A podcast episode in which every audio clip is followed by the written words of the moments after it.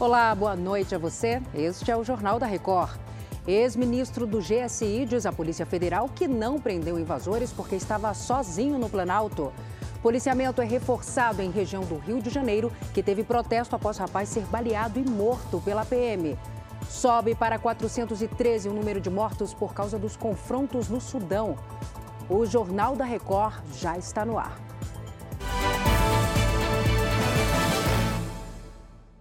Oferecimento App Bradesco. Organize sua vida financeira com um único botão.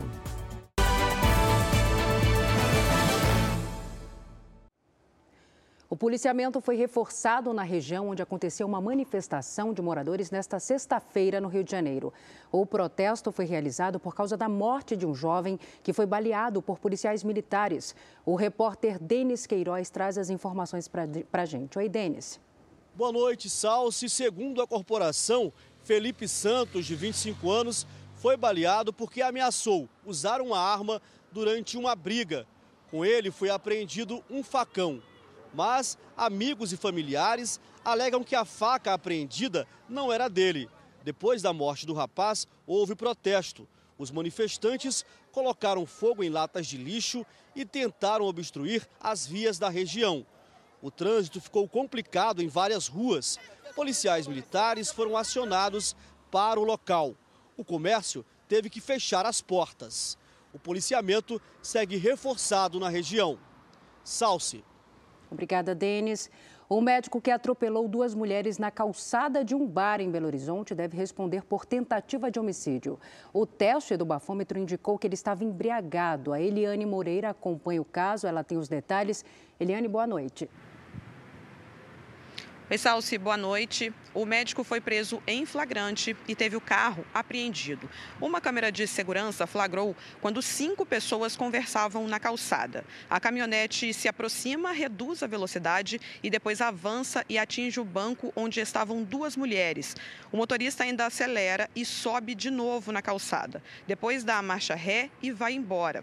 As mulheres de 19 e 23 anos tiveram ferimentos leves. Segundo a polícia, o teste teste do bafômetro acusou um índice muito acima do que é permitido pela legislação. O médico disse que foi ao bar apenas para fazer uma refeição e que não consumiu bebida alcoólica. As vítimas e o motorista não se conheciam. Salsi? Obrigada, Eliane.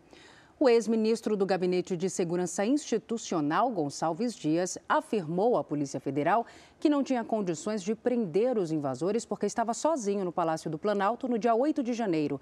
Quem tem os detalhes para a gente sobre o depoimento é o repórter Alessandro Saturno, direto de Brasília. Oi, Alessandro, boa noite.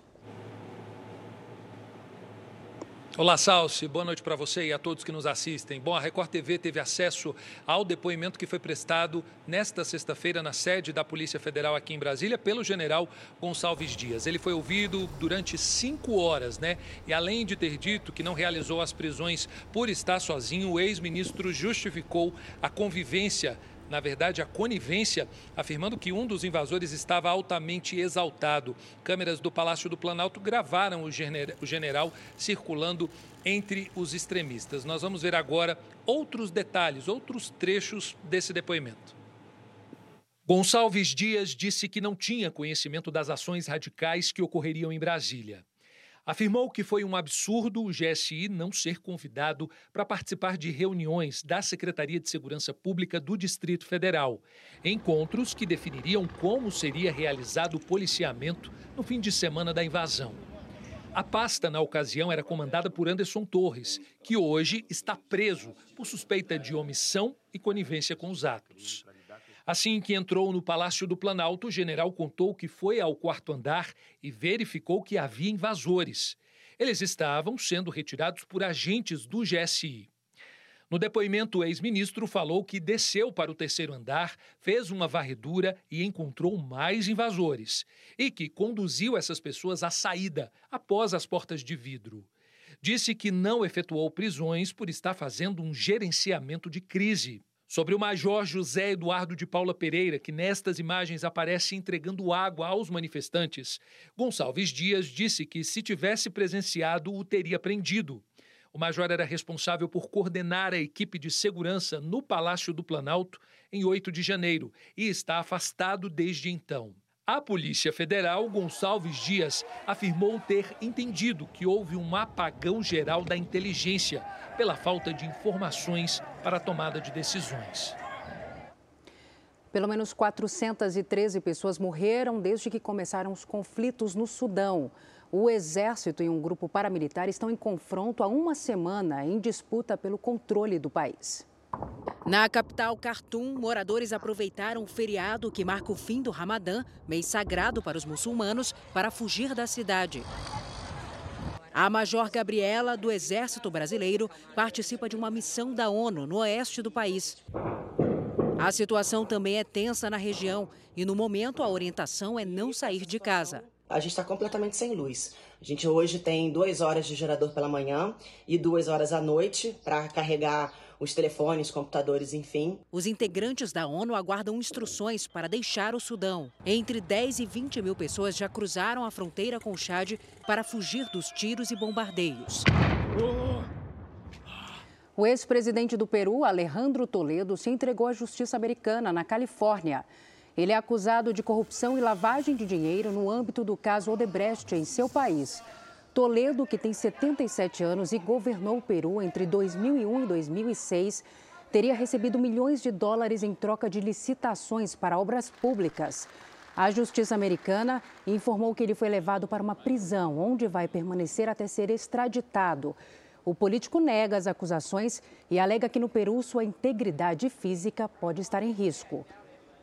No Canadá, a polícia investiga o roubo de uma carga de ouro, avaliada em 75 milhões de reais, no Aeroporto Internacional de Toronto, um dos maiores do país. As joias, além de outros objetos, estavam num container num terminal do aeroporto.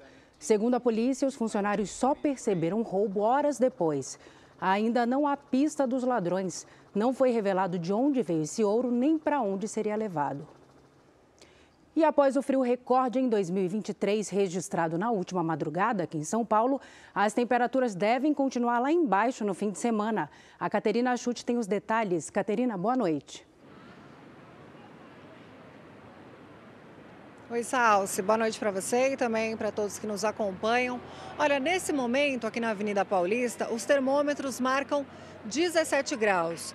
Mas olha, agora à noite, na região de Parelheiros, na Zona Sul, a temperatura já marca 13 graus. E olha, a tendência de frio permanece após o registro da menor temperatura do ano, viu, Salsi? Só para a gente ter uma ideia, na última madrugada, no extremo sul da cidade, foi registrada a temperatura de 5,6 graus. E olha, de acordo com o Centro de Gerenciamento de Emergências, não há previsão de chuva para a capital até a próxima terça-feira, mas a sensação de frio aí deve persistir nos próximos dias, principalmente à noite e início da manhã, justamente por causa da presença de ar frio com origem polar. Neste sábado, por exemplo, os termômetros oscilam entre 12 graus na madrugada e 24 à tarde. Já no domingo, mínima de 13 graus, máxima de 23 graus. De fato, chegou o momento aí, Salsi, de tirar o casaco do armário. Eu volto com você. É isso, fico alerta. Obrigada, Caterina. E este foi o Jornal da Record. Outras informações no Fala Brasil, edição de sábado às sete e meia da manhã. Você fica agora com o Fala Que Eu Te Escuto. Boa noite, bom fim de semana, cuide-se. Tchau.